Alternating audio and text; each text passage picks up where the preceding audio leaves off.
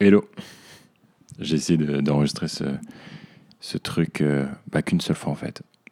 J'allais dire plusieurs fois, mais c'est parce que euh, il est 1h32 du matin et vraiment j'ai essayé de, de l'écrire. J'ai fait de la musique, j'ai écrit euh, en texte que je voulais poster sur Instagram. J'ai pris, je me suis sorti mon appareil photo et je me suis pris en photo. Je pensais que c'était euh, que c'était la bonne manière de le faire. Euh, et puis finalement, à chaque fois, je me disais non, ça fonctionne pas, ça fonctionne pas, ça fonctionne pas. Et puis, oh, bon, là, peut-être ce sera l'une des manières dont j'aurais essayé de raconter cette histoire-là. Hum, Mais bon, les autres ne seront pas postés sur les réseaux sociaux, euh, ne seront pas diffusés. Là, ici, c'est un podcast, il y a un micro, une voix, quelques notes devant moi. C'est ces notes que j'avais écrites, que j'avais commencé d'écrire pour poster sur Instagram. Et en fait, aujourd'hui, je, je vais faire comme si c'était, euh, comme si je parlais à un pote. Voilà. Et euh, je vais commencer par ça. Quel piètre influenceur je ferais si je ne parlais pas de la belle période de merde dans laquelle je viens de me, je viens de me sortir? Enfin, je, dont je sors tout juste. Et euh, même si, bon, on sort pas totalement d'une d'une période de, aussi noire qui a, duré, qui a duré quasiment un an, on n'en sort pas déjà indemne, mais aussi on n'en sort pas euh, d'un coup. J'ai pas été très présent sur les réseaux sociaux depuis la fin de Bonjour Charlie, euh, qui a eu lieu en février. Et en fait, si on creuse bien, vraiment, vraiment, vraiment, j'ai pas été sur les réseaux sociaux depuis l'été dernier. Ou l'été dernier, je terminais euh, l'été avec une interview de Castaner. Et je j'arrête pas de le répéter parce qu'en fait, c'est ma seule réalisation depuis un an.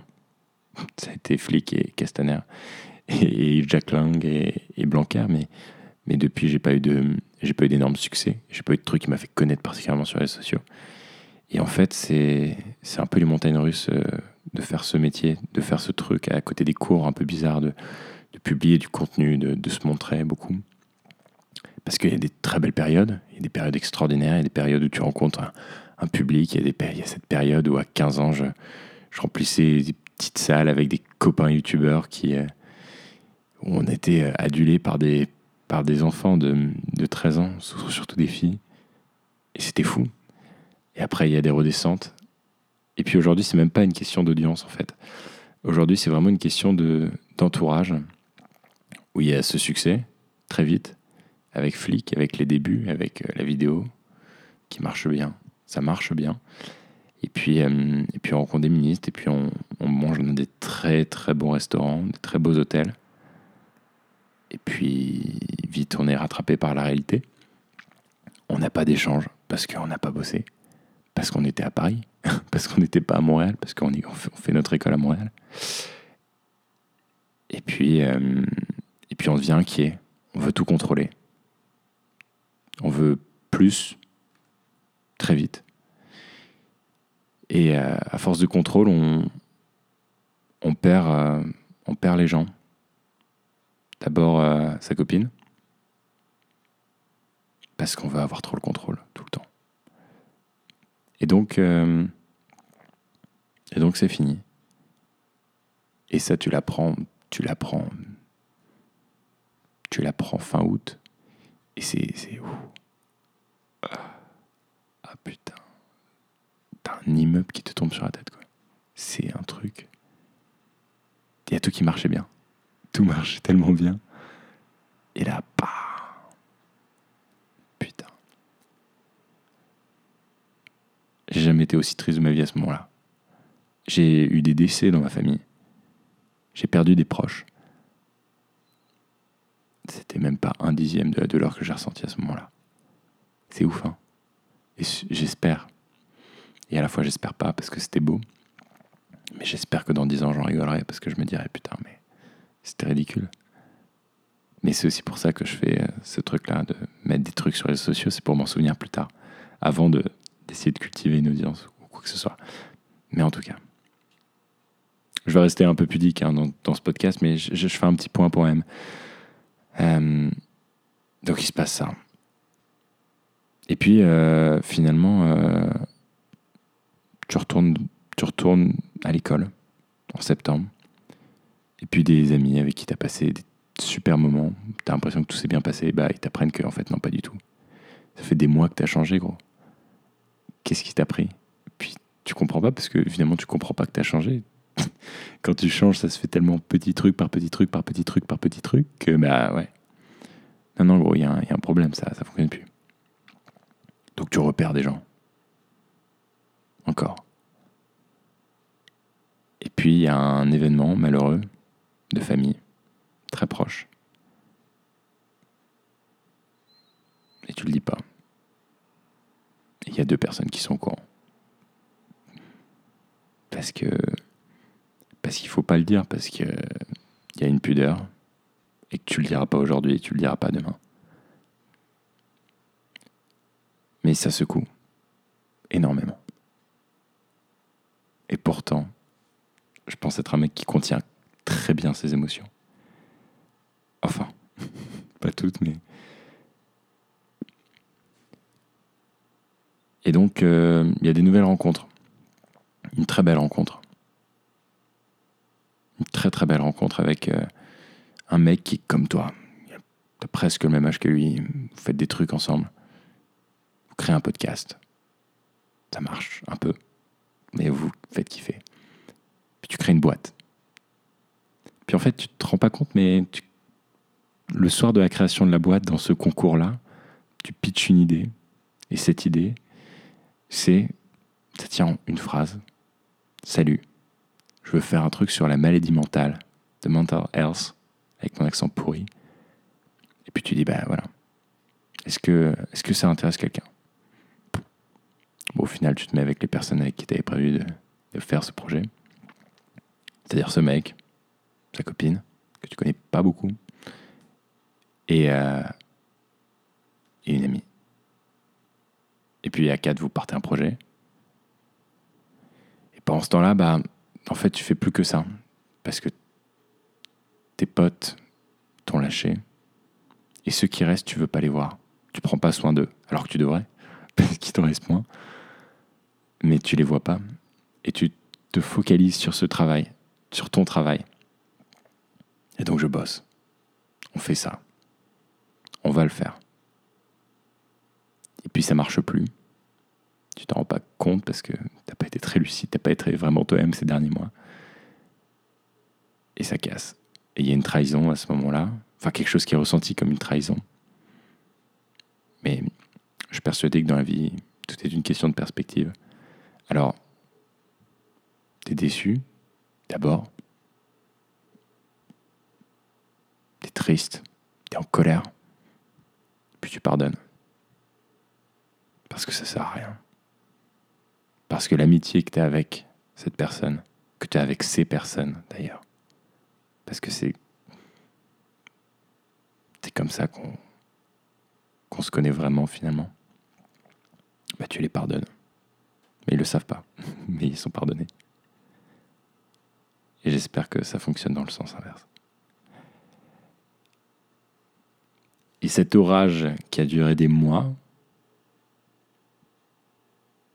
des mois avec quelques éclaircies, grâce à des belles rencontres, grâce à une fille extraordinaire. Extraordinaire. Extraordinaire. Je pèse mes mots. Eh bien, euh, petit à petit, tu rentres dans la phase, après cette phase noire, cette phase d'essai, cette phase où tu te pètes la gueule sur 25 km. Tu continues de courir, tous les, tous les deux mètres, tu te pètes la gueule. Tu comprends pas, putain, qu'est-ce qui marche pas C'est fou. Et puis, il y a un peu le temps qui fait que, comme le temps passe, on va de mieux en mieux. Mais à la fois, il y, a, quand même pas mal de trucs à régler. Donc, euh, donc tu te regardes devant la glace et là, tu te rends compte qu'en fait, tu, tu te prends en photo beaucoup, tu publies sur les réseaux sociaux.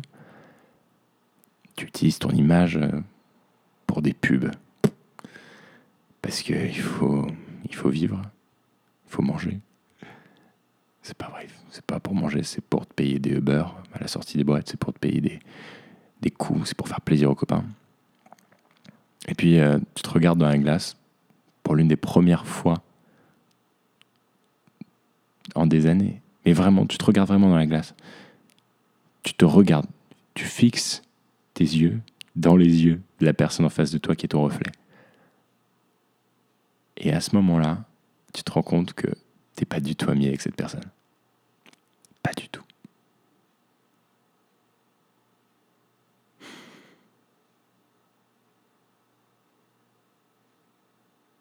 Alors voilà. Ça a commencé comme ça, moi. Ça a commencé par un soir, en septembre, où je suis rentré des cours, j'ai commencé à pleurer. Et je comprenais pas, parce que je pleurais beaucoup quand j'étais petit, mais, mais aujourd'hui, bah, ça va, quoi. Je contiens mes émotions un peu. Puis après cette rupture, tu cours dans la rue, tu, te casses le pied parce que tu shootes dans un arbre, parce que tu es énervé, tu tapes des gars, tu es embarqué par la police. Putain tu balances des bières. Même si ça te fait marrer sur le coup, c'est une grosse connerie. Puis après, tu pleures. Puis après, tu cries. Puis il y a tes potes qui te regardent de ce balcon et ils te font qu'est-ce qui vient de se passer? Puis tu peux pas raconter. C'est pas facile de raconter. Qu'est-ce que tu veux que je te dise? Je sais même pas ce qui m'arrive. Puis, à ce moment-là, il y a cette division en deux parties. Il y a les gens qui sont là, les vrais potes. Pas forcément, pas que les autres soient des faux, mais, mais, mais les, les potes. Un truc qui, qui brisera jamais, quoi. C'est fou. C'est là, là, pour le coup, je, je, ça se voit pas, mais je, avec mes mains, je fais des trucs parce que j'arrive pas à mettre de mots dessus. Il y a ceux qui décident de rester et il y a ceux qui décident de partir. Ceux qui décident de rester, c'est pas forcément ceux qui ont toujours été là. C'est juste ceux qui sont un peu sensibles à ce que tu vis, ceux qui ont suffisamment d'oreilles pour pouvoir écouter ce que tu dis. Et puis tu as ceux qui... Oh, il y a peut-être trois catégories en fait, parce qu'il y a cette partie du milieu où tu as l'impression que ces gens-là auraient toujours été là, puis en fait, ils sont pas plus là que d'habitude parce qu'en fait, c'est pas des amis. Et tu as cette troisième catégorie de personnes qui est juste pas là, qui n'est pas là. Et elle veut pas être là, mais elle sait ce qui se passe. Mais elle, veut, elle, pas là parce qu'elle a d'autres soucis. Et c'est normal tu peux pas porter sur tes épaules tous les soucis du monde. Alors du coup, tu, tu déconnectes et tu dis bah pause ou stop. On verra.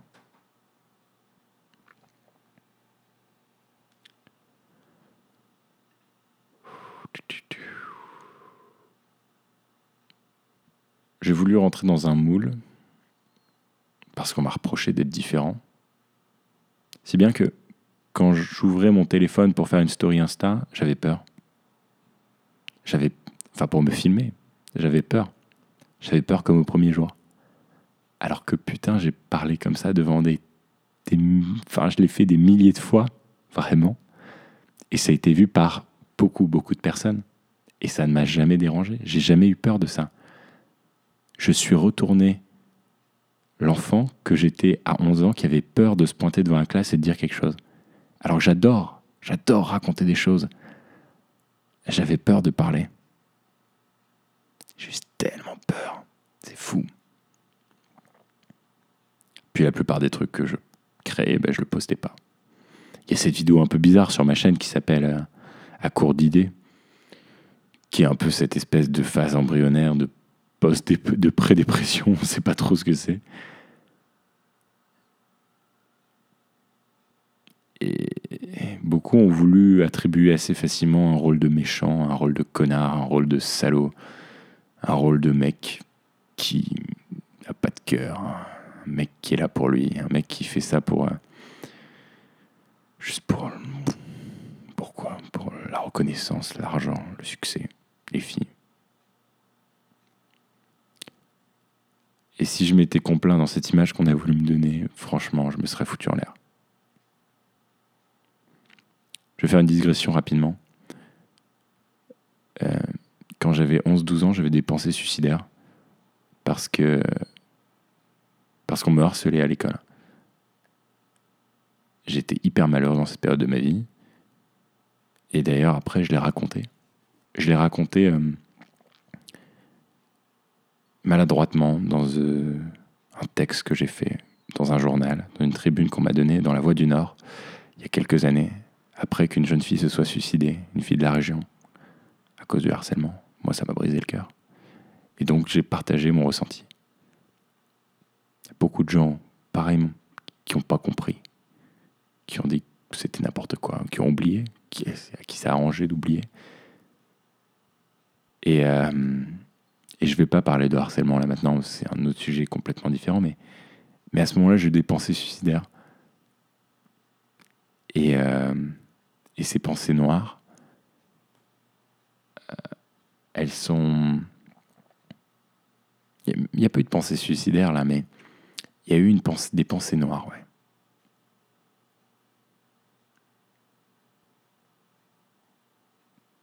Qui sont revenues. Tu sais, les petites fourmis là dans Miyazaki, les petites araignées, les petites boules noires. C'est comme si elles étaient là euh, quand j'avais 10, 12, 11, 13, 14. Après, ça va bien. Il y a des rencontres, il y a des super rencontres. Il y a des voyages, il y a des copines, il y a des trucs. Il y a de l'épanouissement beaucoup, de la reconnaissance. Et puis, au moment où la reconnaissance, les amis, les copines et les amis, les copains, non mais, au moment où tout ça s'en va, et ben les petites boules noires reviennent. Et puis elles sont là. Et puis là, c'est terminé, il va falloir faire le ménage. Alors voilà, j'ai pas totalement terminé de, faire le ménage, mais ce ménage est suffisamment entamé pour pouvoir vous en parler aujourd'hui. Je reviendrai pas demain, mais je pense que l'été, le sport, je me suis remis à courir, ça me fait du bien. Et, euh, et aussi l'écriture de cette série avec Hugo. Je te, petit shout-out comme ça, gros me fait beaucoup de bien parce que c'est écrire finalement des névroses qu'on n'a jamais pu raconter. D'ailleurs, je vais terminer là-dessus, qu'on n'a jamais pu raconter à un psy parce que 140 dollars, gros, par séance. Tu veux que je les sorte tout C'est pas remboursé ici. C'est pas possible. C'est pour ça que je me permets de faire ça. Vous êtes un peu mes psys, même si vous ne pourrez pas me répondre. Enfin, vous pourriez en vrai. Bonjour à gaspard.com. C'est ça mon adresse mail si jamais ça vous tente. Voilà. C'était une partie de mon histoire qui n'est pas terminée. Et je regrette si certains de mes proches vont découvrir euh, ce que je raconte euh, dans, cet audio, sur via les réseaux sociaux. Forme de pudeur en fait assez bizarre chez moi qui fait que si je dis à des milliers de personnes, ça, ça va. Par contre, en relation face, face à face, one to one, je suis une je suis une loque. Je suis incapable de je j'ai pas de couilles. Voilà. Je sais même pas comment terminer ça en fait. On va dire euh, couper. Et puis je vous ferai un, un débrief à un moment. On en reparlera, c'est sûr. Je vais pas vous laisser là-dessus.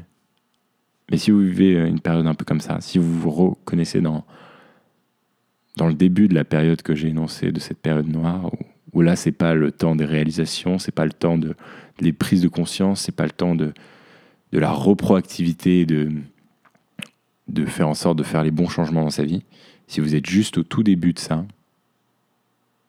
si vous pleurez le soir, etc., beaucoup, eh ben, écrivez-moi. Je pourrais pas je pourrais pas parler à tout le monde, mais je pourrais essayer de donner quelques tips que j'ai eu, que j'aurais bien aimé avoir. Voilà. je vous fais des bisous. Je sais tellement pas si je vais envoyer ça. En tout cas, bye bye.